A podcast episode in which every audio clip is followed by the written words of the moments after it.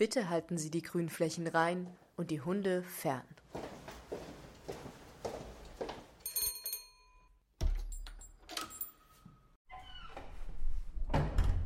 Der Podcast über Care im Gemeindebau. Hier sprechen wir mit ganz unterschiedlichen Menschen über ihren Alltag im Wiener Gemeindebau und welchen Platz Care darin einnimmt. Über das kleine englische Wort wurde in den letzten Jahren immer mehr geredet. Care, sich kümmern, kann viele Formen annehmen. Um soziale Beziehungen, einen Garten, das Klima oder sich selbst. Es kann schön sein und eine Belastung. Wir fragen uns, wie beeinflusst Architektur Care in unserem Zusammenleben? Dafür schauen wir uns Gemeindebauten als ganz besondere Nachbarschaften in Wien an und fragen, wie lebt es sich dort? Und welchen Platz nimmt Care hier ein? Hallo ihr, schön, dass ihr wieder dabei seid bei unserer zweiten Folge von Bitte halten Sie die Grünflächen rein und die Hunde fern. Wir, das sind heute Max, Sarah und Silvan vom Kollektiv Raumstation Wien. Silvan hört ihr gleich im ersten Interview.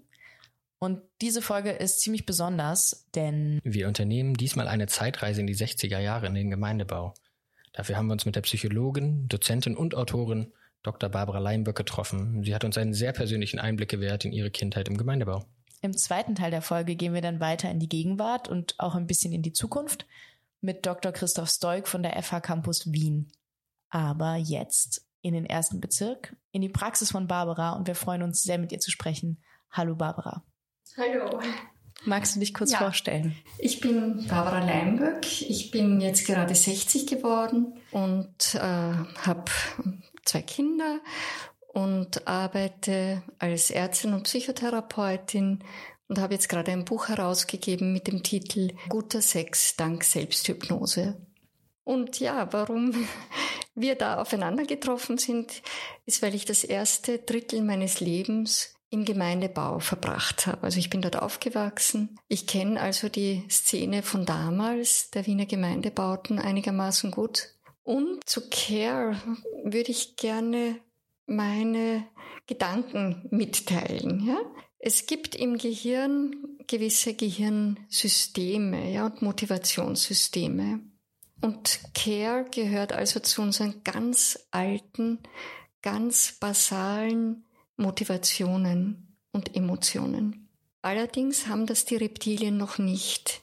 Aber ab den Reptilien, also vor allem bei den Säugetieren, gibt es das ganz wichtige Care-System. Und zwar etwas, ohne das das Junge nicht überleben würde.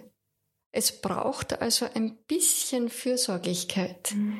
damit wir überleben. Gerald Hütter hat es genannt, die Evolution der Liebe. Mhm, schön. Also wir alle, vor allem wir Menschen, äh, bleiben so lange unreif. Also bis wir mal selbstständig sind, das dauert Jahre, mitunter auch Jahrzehnte.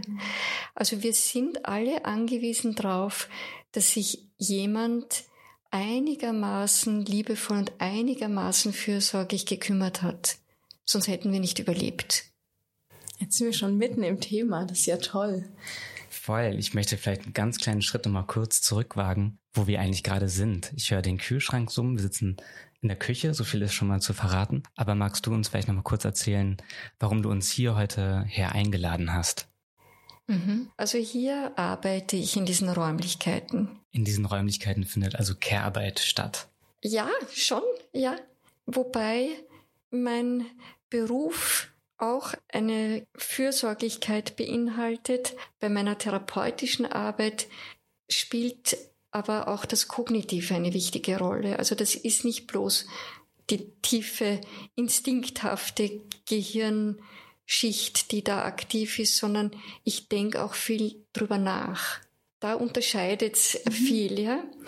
Äh, also schon immer wieder sich darauf einlassen, auch auf dieses fürsorgliche Gefühl, aber mich dann auch wieder heraus ziehen. Ich glaube, es ist so ein Oszillieren zwischen sich einlassen auf den Care-Prozess und sich dann wieder herausnehmen und drüber nachdenken.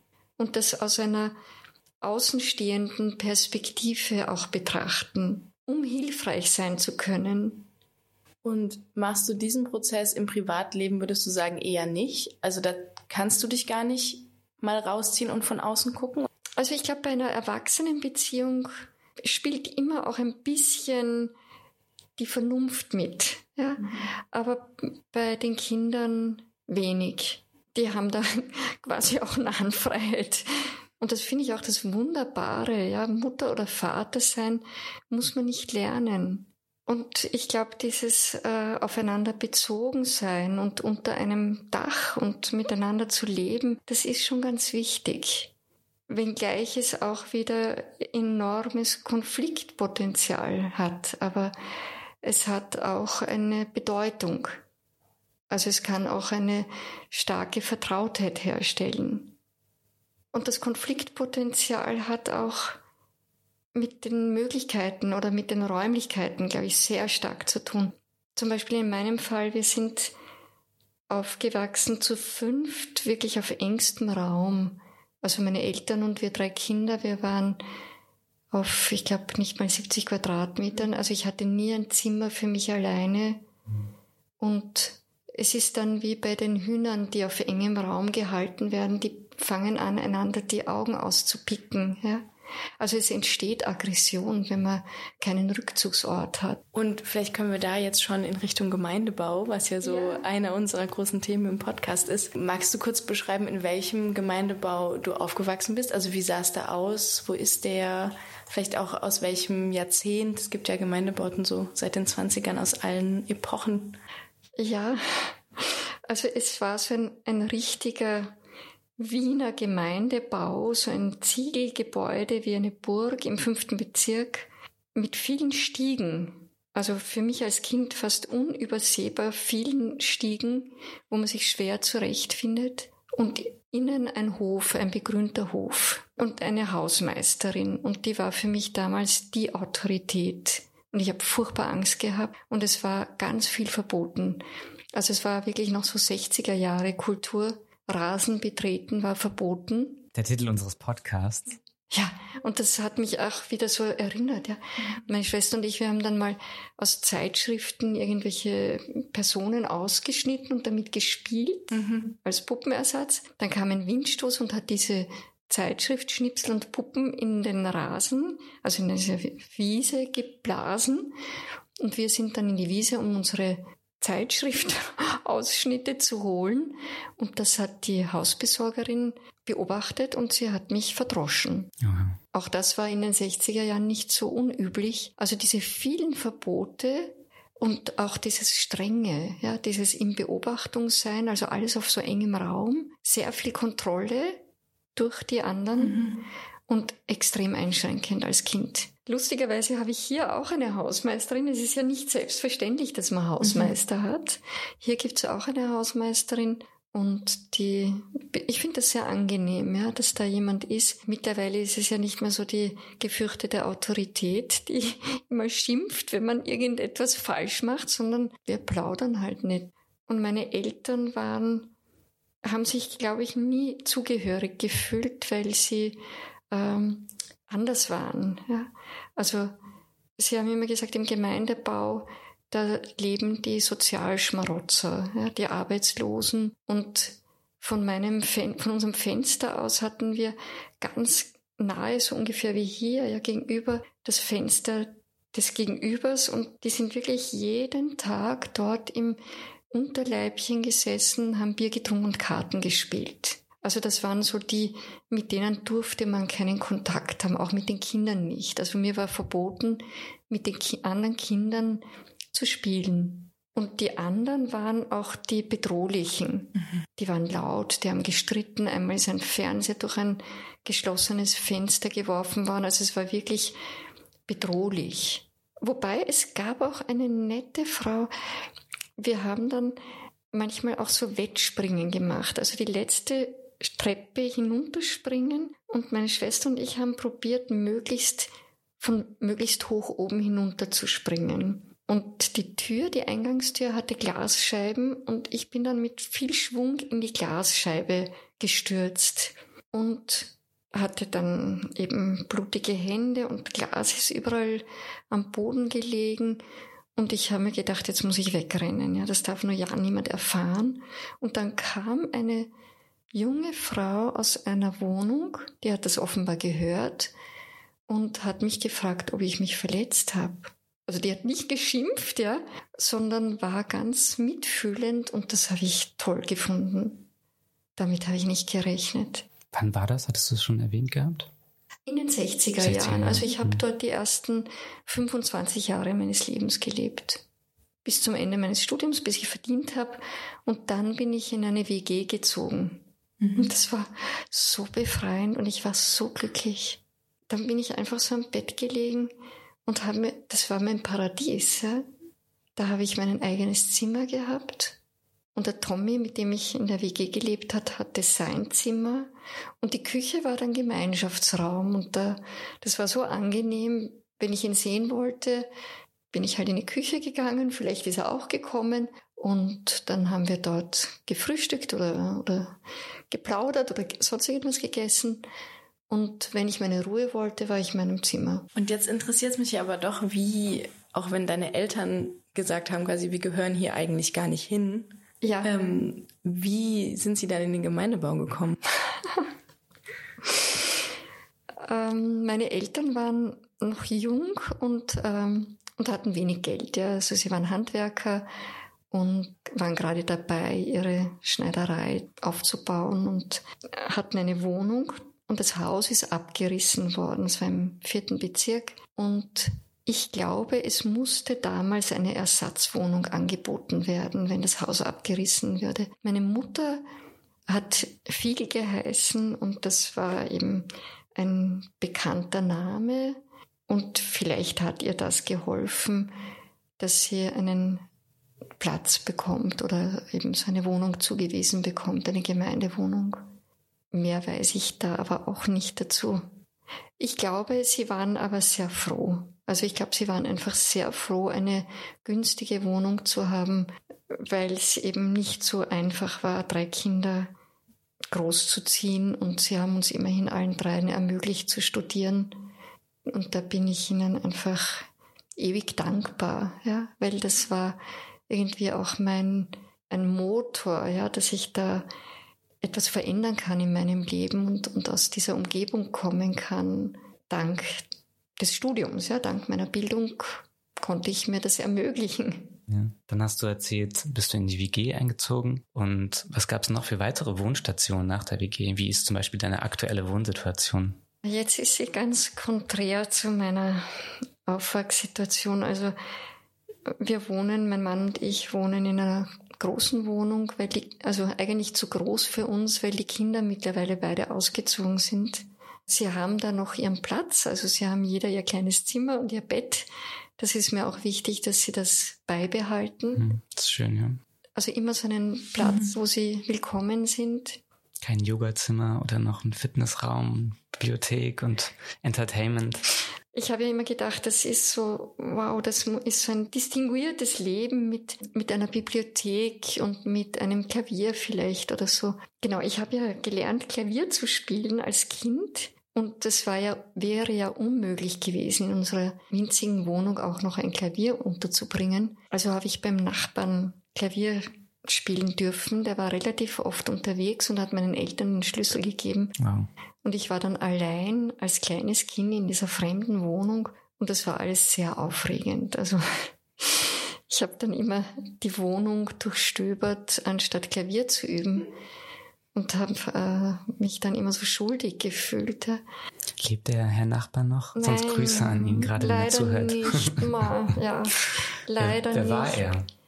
Kannst du den Oh, das war der Herr Butschek, denn das war, das war wirklich ein liebenswerter Nachbar, ja, und, und so großzügig. Und ich habe leider einen großen Fehler gemacht. Also es war dann so, mein Vater hat mir aufgesperrt, ich hab, war dann allein in der Wohnung und ich habe dieses Klavier so geliebt. Ja, das war so ein Klavier mit so einem schönen schwarzen Lackdeckel und eben diese Elfenbein und ähm, Ebenholztasten. Also es hat mir wirklich gefallen und Klavierspielen, das war so mein Traum.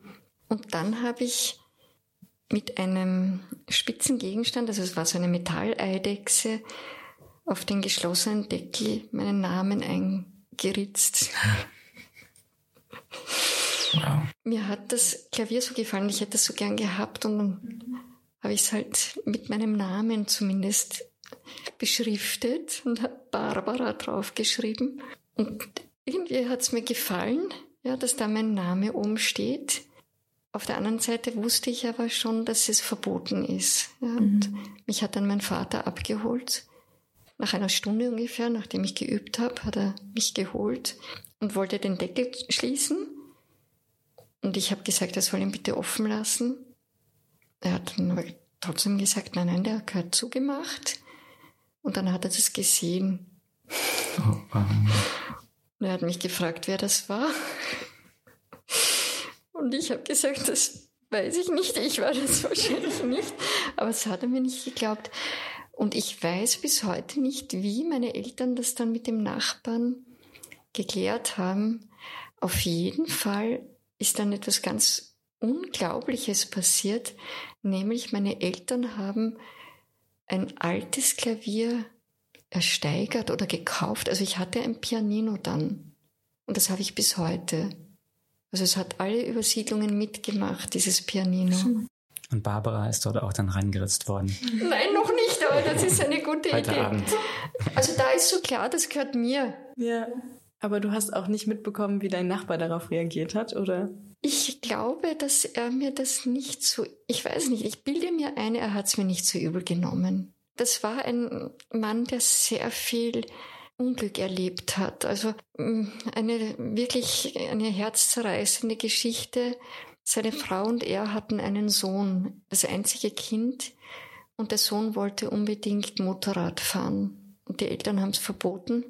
Und er hat gesagt, er fährt mit einem Freund auf Urlaub und sie fahren mit dem Auto nach Italien in war oder irgendwo hin, ja, in die nähere Umgebung. Er ist aber heimlich mit dem Motorrad ganz woanders hingefahren, hat aber dem Freund gesagt, er soll jeden Tag eine Karte schicken. Die hat er schon vorher geschrieben. Der Freund hat jeden Tag eine Karte in den Postkasten geworfen. Währenddessen ist dieser junge Mann mit dem Motorrad tödlich verunglückt. Und seine Eltern haben dann erfahren, dass er gestorben ist, haben aber dann noch tagelang nachher diese Post von ihm erhalten. Und ich glaube, dass diese beiden Menschen, also die Frau hat sich dann in der Badewanne in dieser Nachbarwohnung ertränkt. Die hat das einfach nie verkraftet, den Tod ihres Sohnes und der Mann. Ich glaube, er war, er war so abgeklärt. Also er hat so viel Leid erfahren, dass er die nächsten Menschen verloren hat, so tragisch.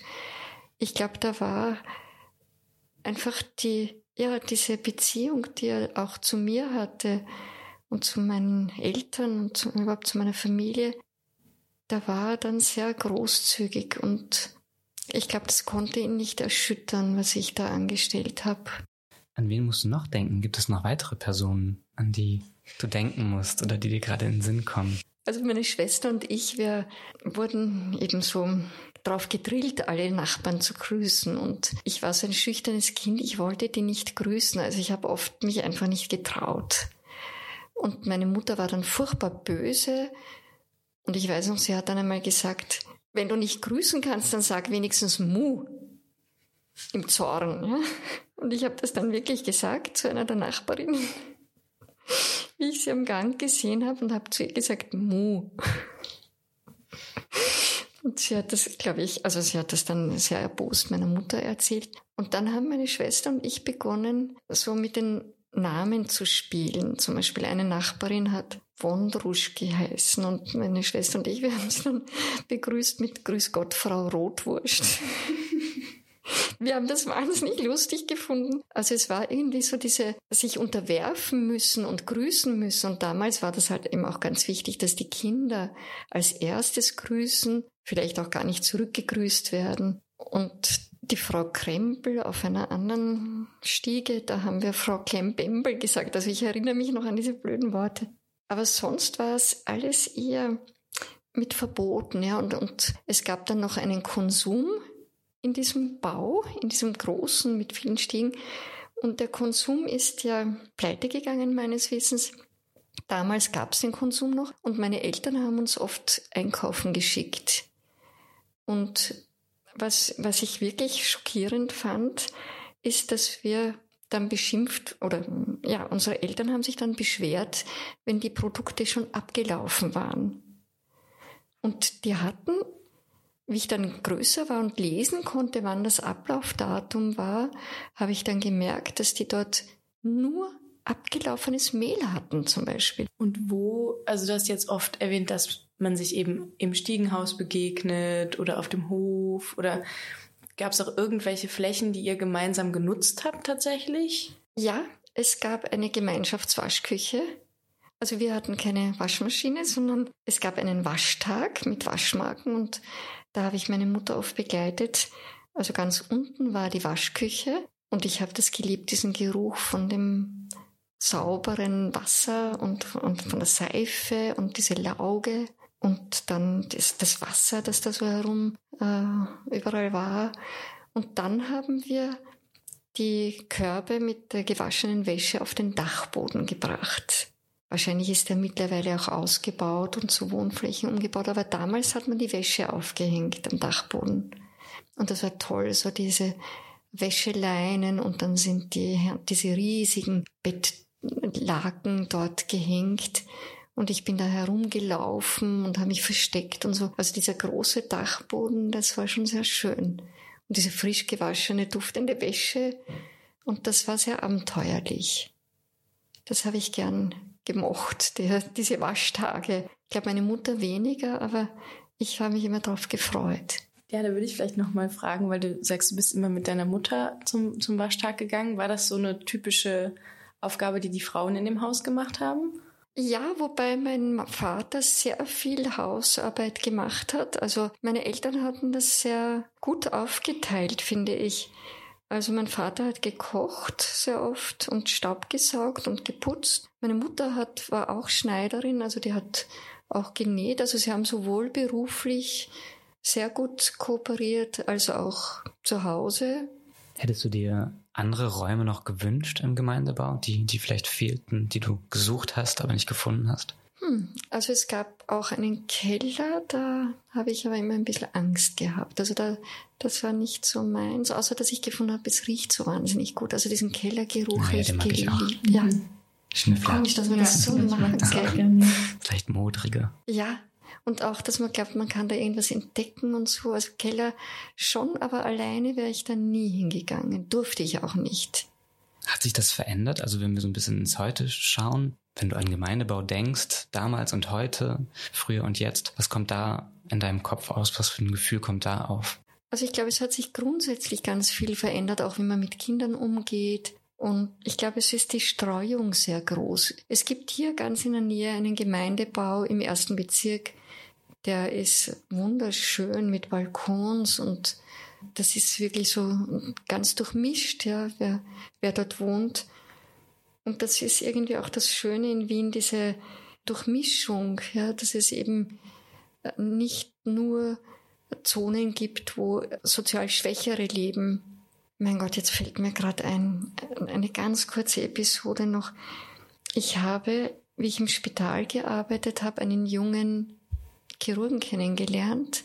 Der hat, ich möchte jetzt nicht näher darauf eingehen, was er gemacht hat, aber etwas, was unglaublich viel Courage gebracht hat. Er hat etwas aufgedeckt, was nicht in mhm. Ordnung mhm. war, ja. Und ich habe das so bewundert, weil er ganz genau recherchiert hat, das penibel und sorgfältig aufbereitet hat, bis er genug Indizien in der Hand hatte und, und dann die Bombe platzen ließ. Und obwohl ich mit ihm befreundet war, habe auch ich das nicht mitgekriegt. Ja, also er, hat, er konnte wirklich dicht halten und ich habe ihn dann gefragt, woher er das kann. Und er hat gesagt, weißt du, das lernt man im Gemeindebau. Also auch dieses sich durchsetzen. Und das ist vielleicht auch, also ich glaube, damals auf jeden Fall haben sich auch so Gangs und Clans gebildet im Gemeindebau. Ich habe halt nicht dazugehört, ja, weil mit denen durfte ich keinen Kontakt haben. Wie ich ein Teenager war, habe ich mich furchtbar geschämt. Also ich kam dann ins Gymnasium, wo eigentlich es unüblich war, dass ein Gemeindebaukind in ein Gymnasium geht. Und ich, da bin ich meiner Volksschullehrerin ewig dankbar, dass sie das meinen Eltern nahegelegt hat, mich ins Gymnasium zu schicken. Und dort waren eben die Kinder, da war ich, glaube ich, die Einzige und ich habe das niemandem gesagt. Ich habe auch mhm. äh, niemanden eingeladen. Ich, das war also ein Riesentabu. Und wie ich dann am Abend, wie dann so die Zeit kam, als ich manchmal am Abend weggegangen bin, gab es schon junge Burschen, die ein Auto hatten und die mich dann heimgebracht haben. Und ich habe mich nie bei meiner Wohnung absetzen lassen, sondern bei irgendeinem schönen Haus und bin dann halt gelaufen. Mhm. Also ich habe das, das war ganz für mich schambesetzt. Das durfte niemand erfahren. Sind deine Eltern eigentlich im Gemeindebau geblieben? Nein. Meine Mutter ist ähm, gestorben noch recht jung und mein Vater lebt jetzt am Land. Wir wollen noch mit dir über, über Gender im, im Gemeindebau reden. Zu Stichwort äh, Vor- und Nachteile, sag ich mal, für, für Frauen im Speziellen, die als Frauen gelesen werden oder andere diskriminierte Gruppen. Was siehst du da? Lass uns lieber über Vorteile vielleicht sprechen. Gibt es Vorteile, die der Gemeindebau an sich auch von der Wohnform her sich anbietet? Ich habe jetzt mal gelesen, sehr viele Männer, die verlassen werden, von ihren Partnerinnen stalken und sehr viele von diesen Stalkern werden gewalttätig. Und alles, was Frauen schützt, halte ich für wertvoll und für dringend notwendig. Also alles, was entängstigt, halte ich für ganz, ganz wertvoll. Und wenn das ein Gemeindebau schafft, ja, durch Offenheit, durch Licht im Stiegenhaus, durch Fenster, die man öffnen kann und schreien kann oder, oder gehört wird, dann, dann ist das schon mal etwas, wo sich Frauen etwas sicherer fühlen dürfen. Das heißt, das Fazit für Wohnumfeld oder Gemeindebau wäre Helligkeit, Licht, ja, Einsicht, genau und Grün. Ja, genau. Und dann können wir die Grünflächen auch reinhalten. Man muss sie nur betreten dürfen. Ja, und sie ist erhalten im, in der Grünfläche, genau. Das ist doch ein ganz schönes Bild zum Abschluss, oder? Es war richtig toll, dir zuzuhören, Barbara. Oh, danke. Vielen Dank für das Gespräch. Ja, vielen, vielen Dank. Es hat sehr großen Spaß gemacht.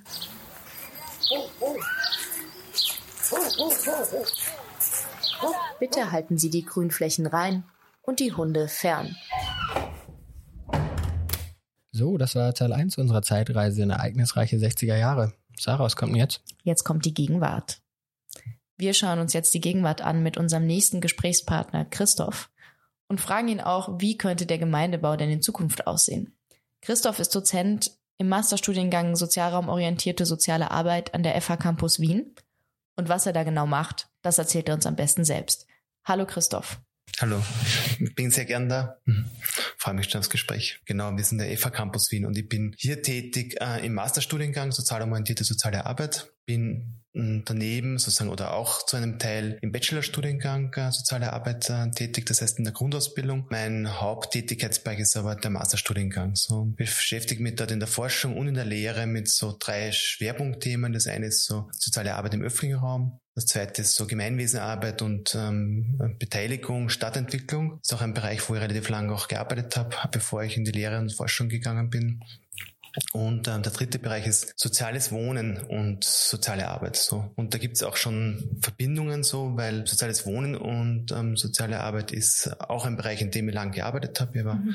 äh, lange Zeit in einem Stadtteilzentrum äh, am Schöpfwerk tätig, in einem Gemeindebau, einer recht bekannten Gemeindebau. Und da gibt es dann schon die ersten äh, Verbindungen zum heutigen Gespräch. Ja, super, spannend. Genau, wir haben dir natürlich äh, vorher das Interview mit Barbara geschickt und wir quasi alle gemeinsam mit unseren HörerInnen haben uns das ja eben angehört. Barbara fängt ja direkt mit so ihrem Care-Begriff an und kommt da irgendwie aus ihrer Perspektive, glaube ich, auch irgendwie als Psychologin und kommt irgendwie von der Evolution und der Biologie her. Und da wollte ich dich jetzt mal fragen, was verbindest du mit dem Begriff aus deiner Perspektive? Mhm. Für mich ist der Care-Begriff eigentlich sehr wichtig, so ähm, auch aus der sozialen Arbeit heraus habe ich gedacht. Care-Arbeit ist eher sozusagen aus den feministischen Ökonomien von mir ähm, gedacht, als ein Bereich ähm, der Reproduktion, also wenn man marxistisch spricht, Reproduktionsarbeit, also ein Bereich sozusagen, der gesellschaftlich enorm wichtig ist. Ja, so ohne dem würde es die anderen Formen von Arbeit gar nicht geben. So. Ähm, und das beinhaltet dann halt alle Bereiche der Versorgung, der Hausarbeit,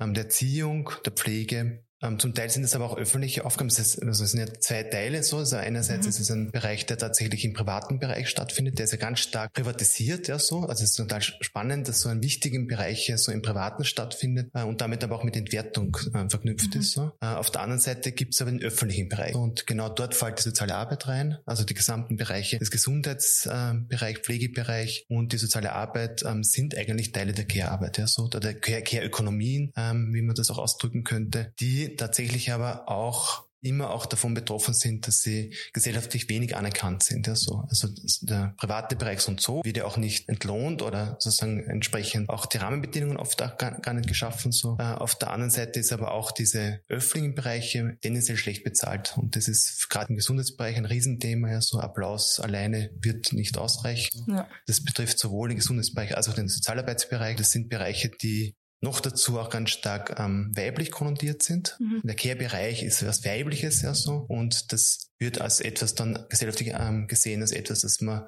nicht so stark bewerten muss. Und das ähm, wirkt sich auf aus einerseits für den privaten Care-Bereich, auf der anderen Seite aber auch für den äh, öffentlichen Care-Bereich, weil dort auch viele Frauen arbeiten. Also soziale Arbeit ist äh, mehrheitlich von Frauen auch besetzt. Mhm. So. Kommt aber, ist aber in der Verbindung mit einer, schlechten ökonomischen ähm, Situation für Sozialarbeiterinnen, schlechte Bezahlungen im Vergleich. Das wären für mich so wichtigste Aspekte des Care-Bereichs. Sehr spannend. Das heißt für dich, also einmal diese Erweiterung Erweiterung auf die Öffentlichkeit, eben, dass für dich der Begriff nicht im Privaten bleibt und dann die Verbindung mit der Arbeit. Wie würdest du sagen, also ist es für dich ein Bereich, der auf jeden Fall auch mit Ökonomie und auch mit monetärer ja, Bezahlung zu tun hat, oder? Wenn man die Frage so stellt, muss man natürlich dann ganz viele Grundsatzfragen mhm. sozusagen auch formulieren. So, in welcher Gesellschaft leben wir überhaupt? Wir leben in einer kapitalistischen Gesellschaft. Das könnte ja auch anders gedacht werden. Es wird kaum anders gedacht derzeit, aber es könnte auch anders gedacht werden. Auf der anderen Seite gibt es ja auch eine doch eine Auseinandersetzung rund um welche Form von Arbeit äh, gibt es überhaupt gesellschaftlich so? Und ähm, wir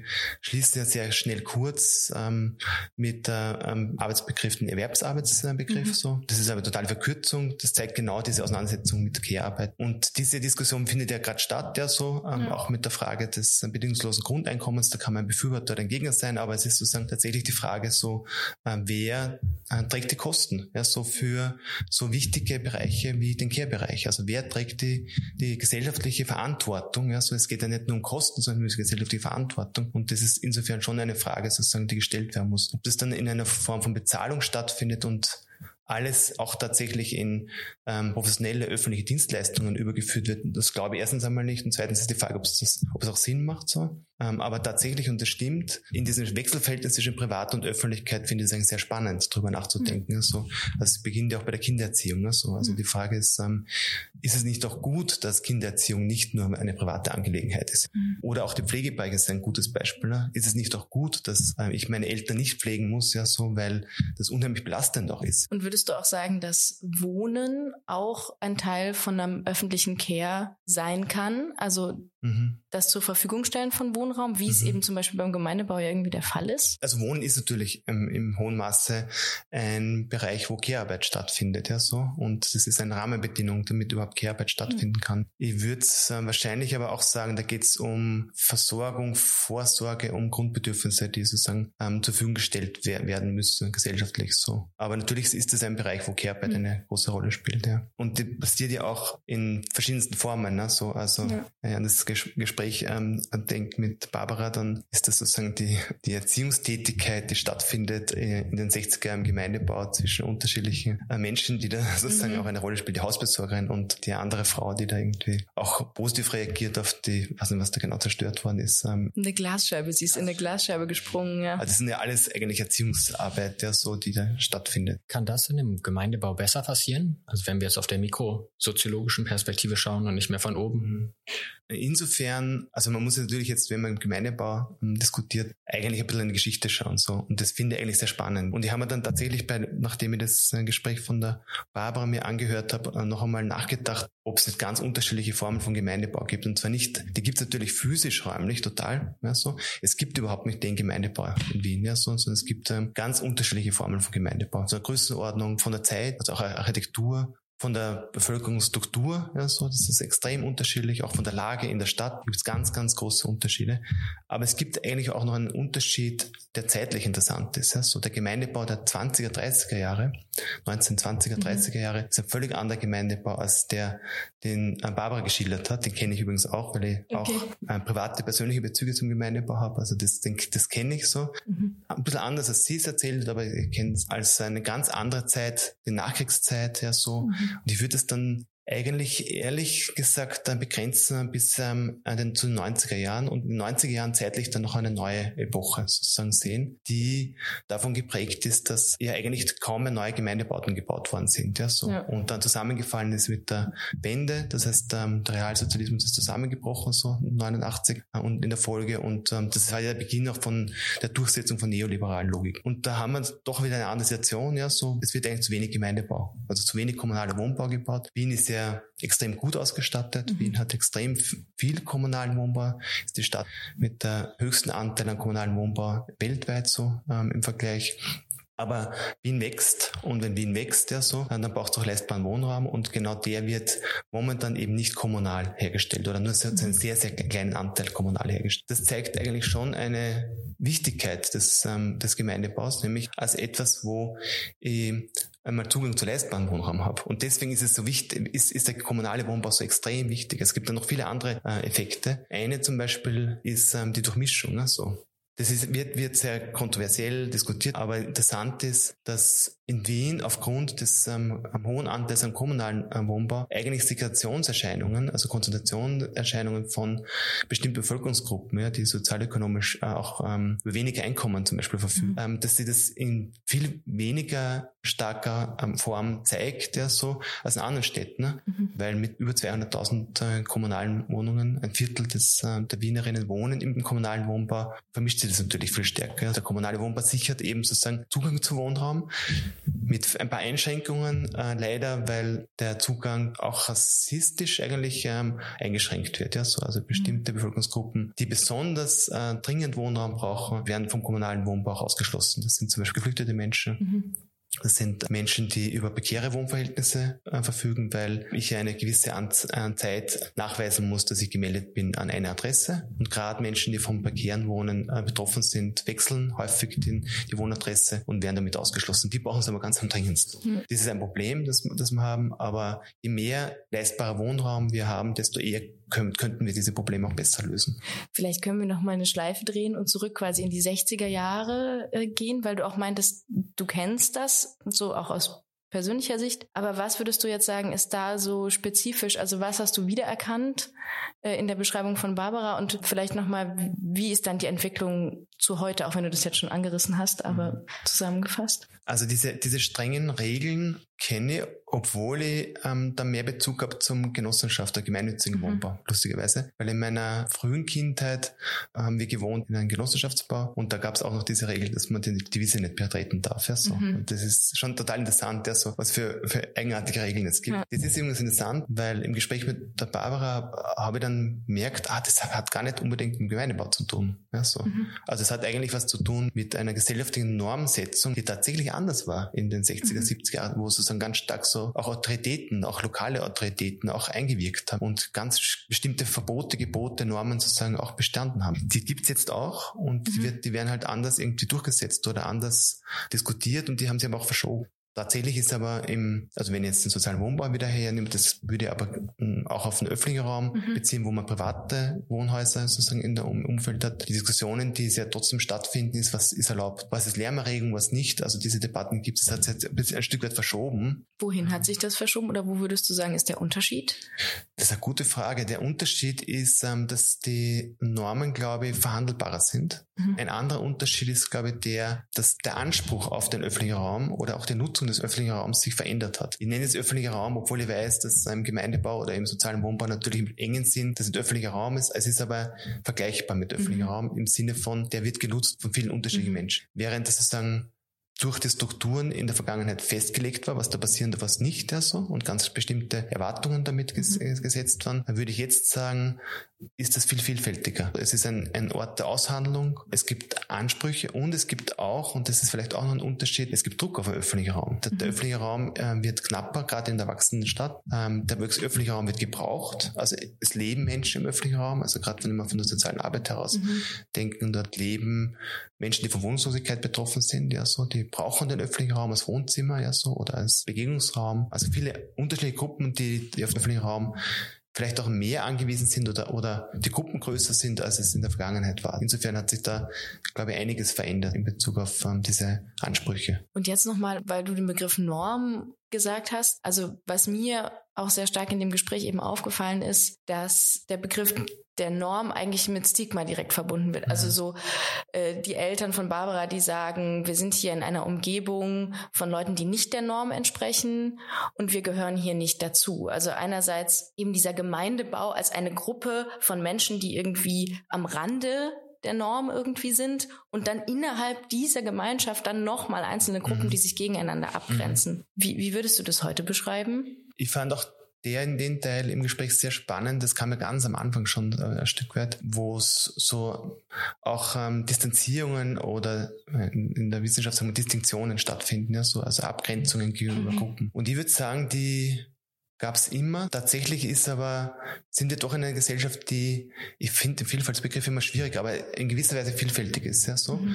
Und eine Gesellschaft, die sehr vielfältig ist, ja so, die, da ist sozusagen diese Distinktion, diese Abgrenzung gegenüber anderen Gruppen anscheinend eine wichtigere. Mhm. Und ähm, das würde ich sagen, das findet statt. Wenn ich jetzt der Argumentation folge, dann muss ich ja sagen, puh, das ist super. Mhm. Also, dass, dass diese Stadt internationaler geworden ist, vielfältiger geworden ist, es ist eigentlich gut. Also dieses Wien der 60er, 70er Jahre war ja ein graues, gut bürgerliches, kleines Wien, überschaubar bis zum Abwinken. Diese Überschaubarkeit ist ja auch einengend, ja so. Mhm. Ja, und das ist, glaube ich, ein Unterschied. Ähm, auf der anderen Seite heißt aber Vielfalt leider auch, und das, deswegen bin ich immer kritisch zum Vielfaltsbegriff, auch Ungleichheit. In 60er, 70er Jahre waren wir doch irgendwie abgesicherter. Ne? Da waren die Lebensläufe, die Lebensverläufe auch vorhersehbarer. Das ist die andere Seite sozusagen, dass wir ja. jetzt doch, doch in einer Gesellschaft leben, die schneller geworden ist, die auch vom Einzelnen viel abverlangt und in der auch viel soziale Ungleichheit entstanden ist oder entsteht. Und das sind alles Phänomene, die, glaube ich, reinwirken darauf, dass die Frage sich stellt, wie wird das Zusammenleben reguliert? Ja, so. Und das war halt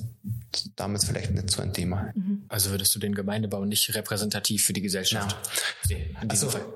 Ähm, Vielleicht die BewohnerInnen? Ja, was ich, was ich, was ich nicht, ähm, in Wien ist natürlich ähm, der Gemeindebau doch nochmal was anderes als äh, in anderen Städten der kommunale Wohnbau ist. Tatsächlich gibt es Städte, wo der kommunale Wohnbau Segregation sozusagen auch bedeutet, also soziale Segregation bedeutet.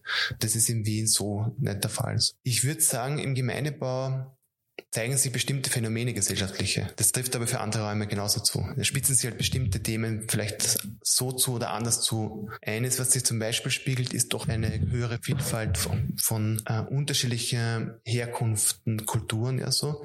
Das gab es in den 60er, 70er Jahren so nicht. Und das ist im Gemeindebau durchaus was, was, was sie ganz stark, also verstärkt hat, äh, weil das passiert ist, was eigentlich jede Stadt ausmacht, nämlich ähm, eine Migrationsgesellschaft zu sein. Also es gibt keine, es gibt Stadt nicht ohne Migration. Ja, so das ist einfach Illusion. Und seit den 80er, 90er Jahren hat sich dann doch irgendwie was ganz stark verändert, ja, so, und, und die Stadt ist international interessanter geworden. Das heißt, es äh, gibt starken Zuzug aus unterschiedlichen Räumen und Herkünften und das zeigt sich dann auch im Gemeindebau. Das ist schwierig insofern, weil es ja nicht die Vielfalt sozusagen das Problem war, sondern die Problematisierung der Vielfalt das, äh, mhm. das Problem war. So. Also das äh, Stigmatisieren ähm, von bestimmten Gruppen, das ist ja ganz in hohem Maße rassistisch passiert, ja, so, ist äh, etwas, was dann sozusagen tatsächlich ähm, die Frage aufkommen hat lassen, wie geht man damit um im Gemeindebau, ja, so. Was macht man damit? Würde, würdest du den oder der These dann zustimmen, dass sich dementsprechend das externe Bild von Gemeindebau dadurch auch geändert hat? Also das hat sich total verändert und das ist, fand ich jetzt auch im Gespräch mit äh, Barbara sehr spannend, weil das, das ist genau diese, diese zeitliche Dimension. Mhm. In den 20er, 30er Jahren waren die Menschen stolz, im Gemeindebau zu leben. Ja, mhm. so.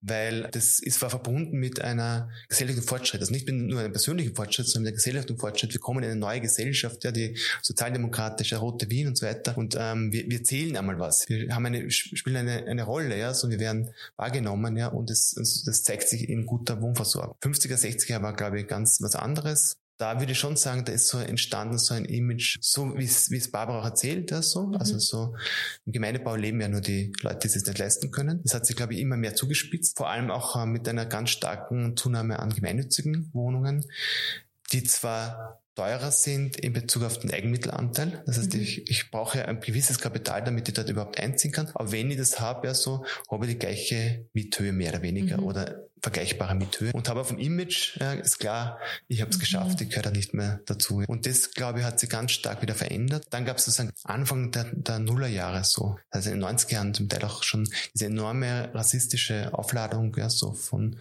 vor allem der FPÖ, ja, so, mhm. die dann das, die den Gemeindebau immer wieder problematisiert hat, ja, so, dass das so problematisch ist und das ist natürlich das Image, das das nochmal verstärkt hat. Jetzt hat sich das verschoben. Man könnte jetzt natürlich darüber nachdenken, ob so Einrichtungen wie Wohnpartner damit eine Rolle spielen, dass das sich auch verschoben hat. Ich würde sagen, Wesentlich ist vor allem die wachsende Stadt. Ich bin heilfroh, wenn ich einen Wohnraum kriege. Und deswegen glaube ich, das Image verschiebt sich das Image jetzt nochmal, weil das was Begehrtes auch wieder wird. Ja, so.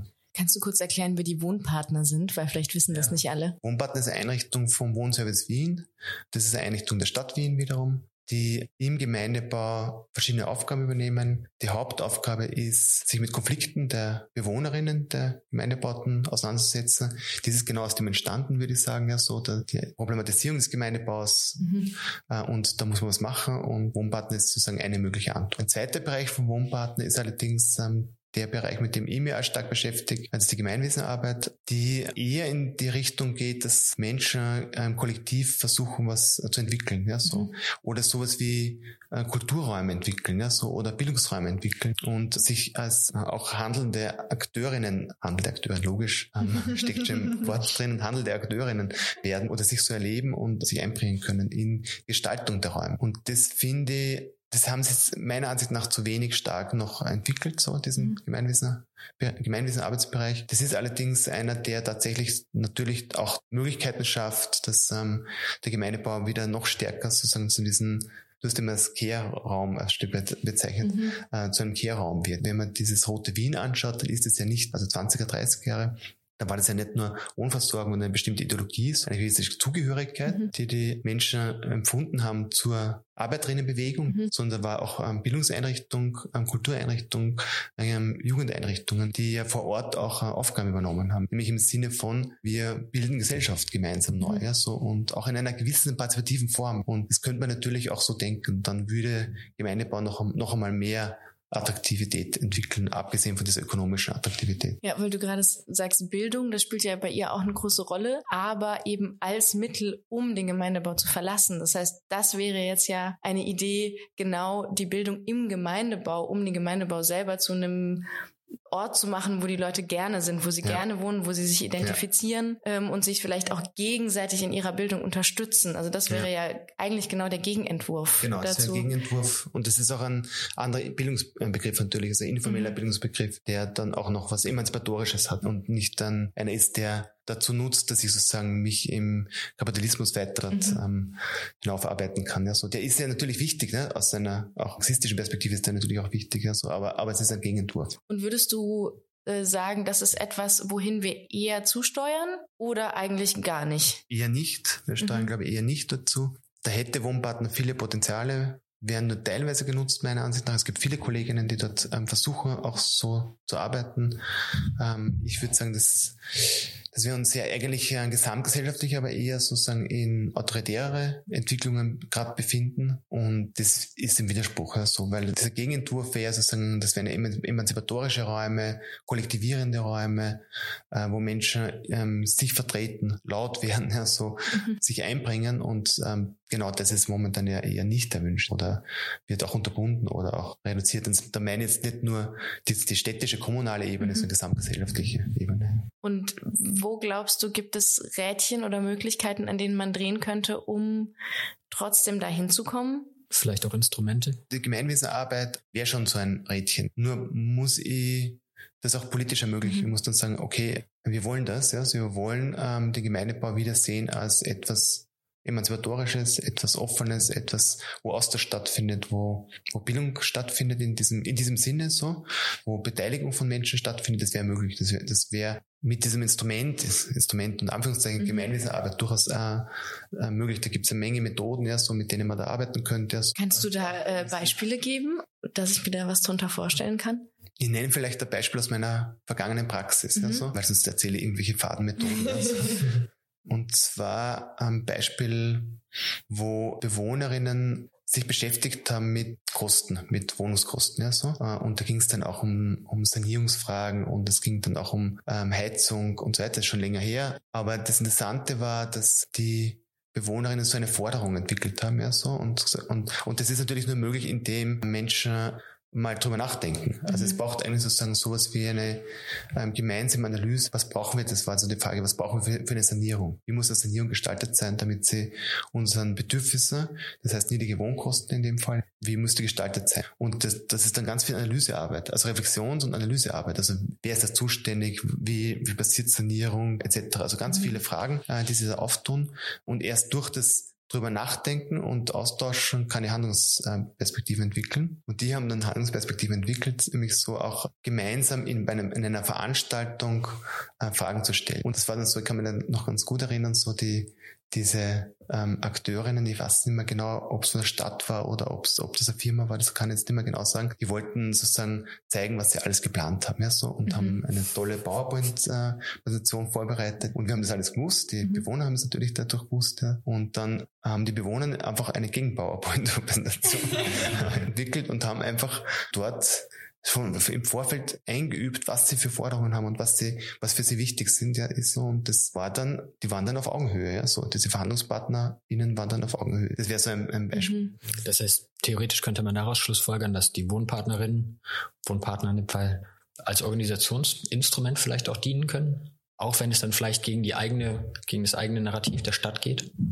Genau, wobei ich würde es ähm, anders formulieren. Ich würde es so formulieren, dass sie eigentlich also es gibt sozusagen in der, in der Gemeinwesenarbeit gibt es so verschiedene Modelle und eines, ähm, das sozusagen dem entgegensprechen würde, ist das Community Organizing. Das kommt aus den USA, wo die Organisation die, die Bewohnerinnen, die Menschen selber sind. So.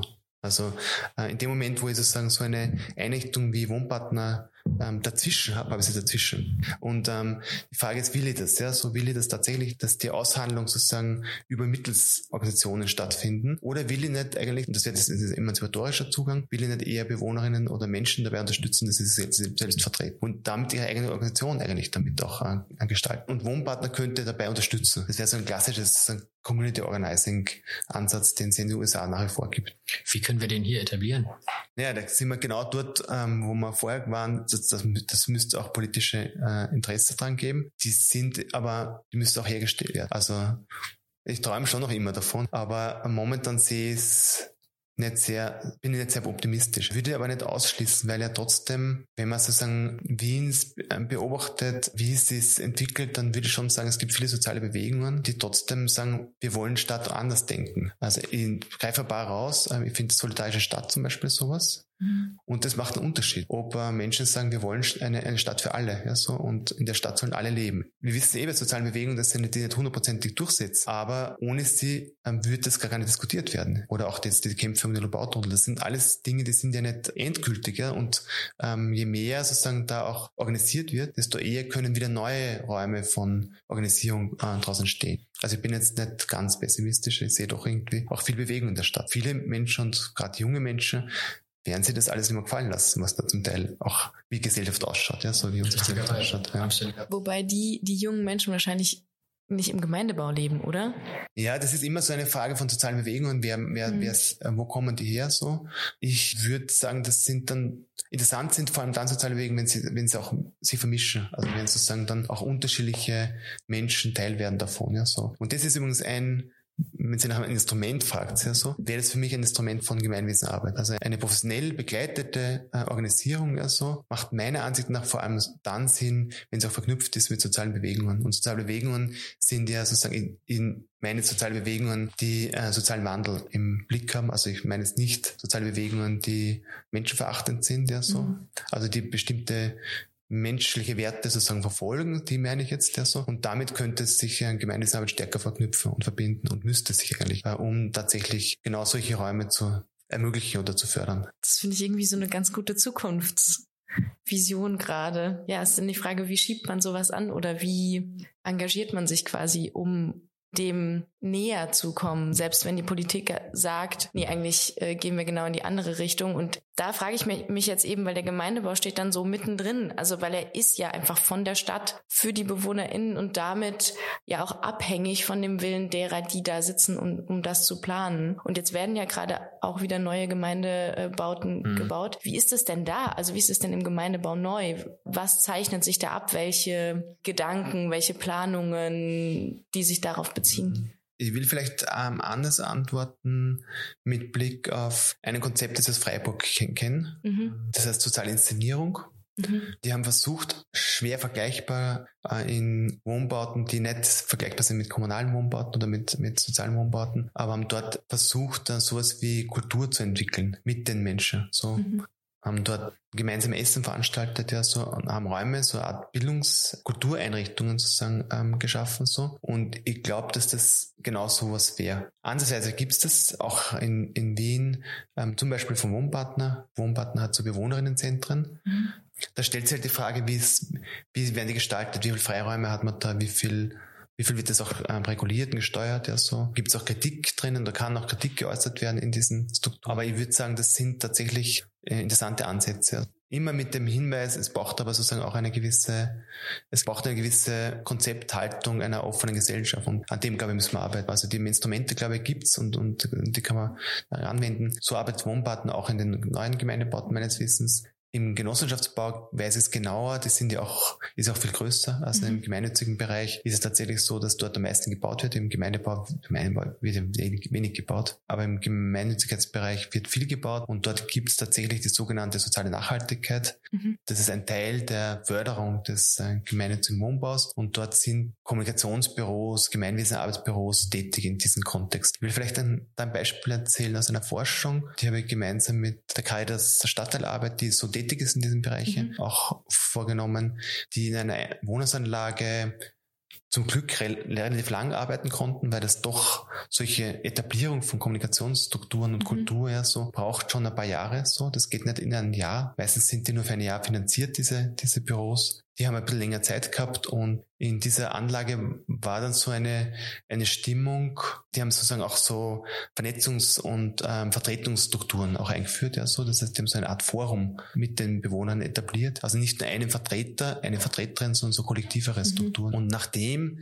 die Arbeit hm, schon länger vorbei war, gab es irgendwie eine Beschwerde von irgendwelchen Mieterinnen ja so über Kinder, die in den Höfen spielen und mhm. die zuständige Genossenschaft hat innerhalb von kürzester Zeit ein Verbotsschilder aufgestellt, massenhaft. Jetzt kommt es aber eigentlich erst, nämlich äh, die Bewohnerinnen haben gesagt, das geht nicht. Okay. Und das war total spannend, ja so, weil die tatsächlich dann sozusagen eine ja eine ganz andere Form von äh, Aushandlungsprozesse äh, etabliert haben, nämlich die, dass man das auch gemeinsam macht, mhm. ja so. Und es hat so Grundwerte gegeben, wie zum Beispiel, dass Kinder einen Raum haben müssen zum Spielen. Äh, und die haben sich total aufgelegt und innerhalb von kürzester Zeit waren die Schilder wieder weg. Und haben dazu auch noch Politik mobilisiert, also es mhm. ist dann auch ein damals, glaube ich, Gemeinderat, weiß jetzt nicht mehr genau, auch dann vor Ort gewesen und hat dann auch gefordert, dass die Schilder abmontiert werden, ja so. Und die waren dann ziemlich schnell weg. Und das ist, glaube ich, ein ganz gutes Beispiel, was, ja. was da möglich wäre. Und da braucht es aber auch eine Einrichtung, die auch äh, oder eine Organisation, die das auch dann auch unterstützt, ja, so, und das hat da diese Kaiser Stadtteilarbeit sehr gut gemacht. Dann fragt man sich ja schon, also diesbezüglich, wann man den Rasen endlich betreten darf.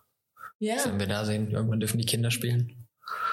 Ja, wir haben jetzt auch schon, glaube ich, relativ lange geredet. Aber ich finde es total spannend, gerade weil ich das Gefühl habe, wir, wir kamen quasi aus dieser Vergangenheit und sind jetzt so in die Zukunft gegangen und haben irgendwie so bestimmte mögliche Wege hast du irgendwie so aufgezeigt, wo es hingehen könnte. Das heißt, wir, wir können das ja sowieso nicht bis zum Ende durchbesprechen, weil man sehen muss, wie, wie sich quasi unsere Gesellschaft verändert, wie wir darin etwas tun können, dass sie sich verändert und in welche Richtung sie sich verändert. Aber es ist vielleicht ganz schön, wenn wir mit der Geschichte enden, dass BewohnerInnen es geschafft haben, Verbotsschilder zu entfernen, wo wir im anderen Gespräch damit angefangen haben, dass eine BewohnerIn ein Kind dafür äh, verhaut, weil es ein Verbotsschild nicht einhält. Aber ich überlasse gerne dir das Schlusswort, wenn dir noch was auf dem Herzen liegt. Können wir gut so stehen lassen, ja. Vielen, vielen Dank. Danke dir für die Zeit. Gerne. Ja. Sehr gerne. Und dann nehmen wir die Gedanken auf jeden Fall mit in die nächsten Folgen und freuen uns da weiterzudenken. Cool, super. Vielen, vielen Dank. Ja, viel Erfolg noch. Danke. Dankeschön.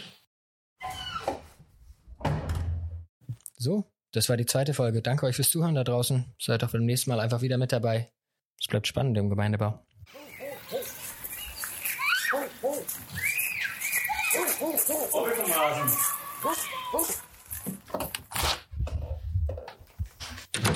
Bitte halten Sie die Grünflächen rein und die Hunde fern.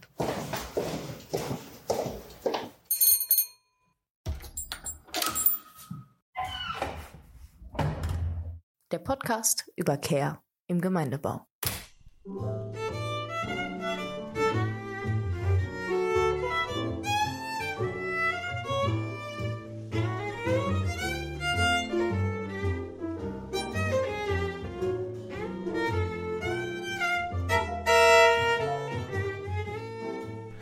Der Mosaikblog sowie dieser Podcast entstehen eigentlich hauptsächlich aus unentgeltlicher Arbeit. Wir sind allerdings auch spendenfinanziert. Unter www.mosaik-blog.at unter dem Reiter Spenden gibt es die Möglichkeit, einmalige Spenden oder auch Daueraufträge einzurichten. Und die, die gerade finanziell gut dastehen, könnten sich überlegen, vielleicht noch andere linke Medien etwas zu fördern. Um 120 Euro gibt es beispielsweise ein Förderabo für den Augustin. Oder aber auch die Anschläge lesen sich wirklich gut. Unser Jingle stammt von der hochtalentierten Sejin Jeon, deren Interpretation des Jazzklassikers Summertime wir auch hier im Abspann hören.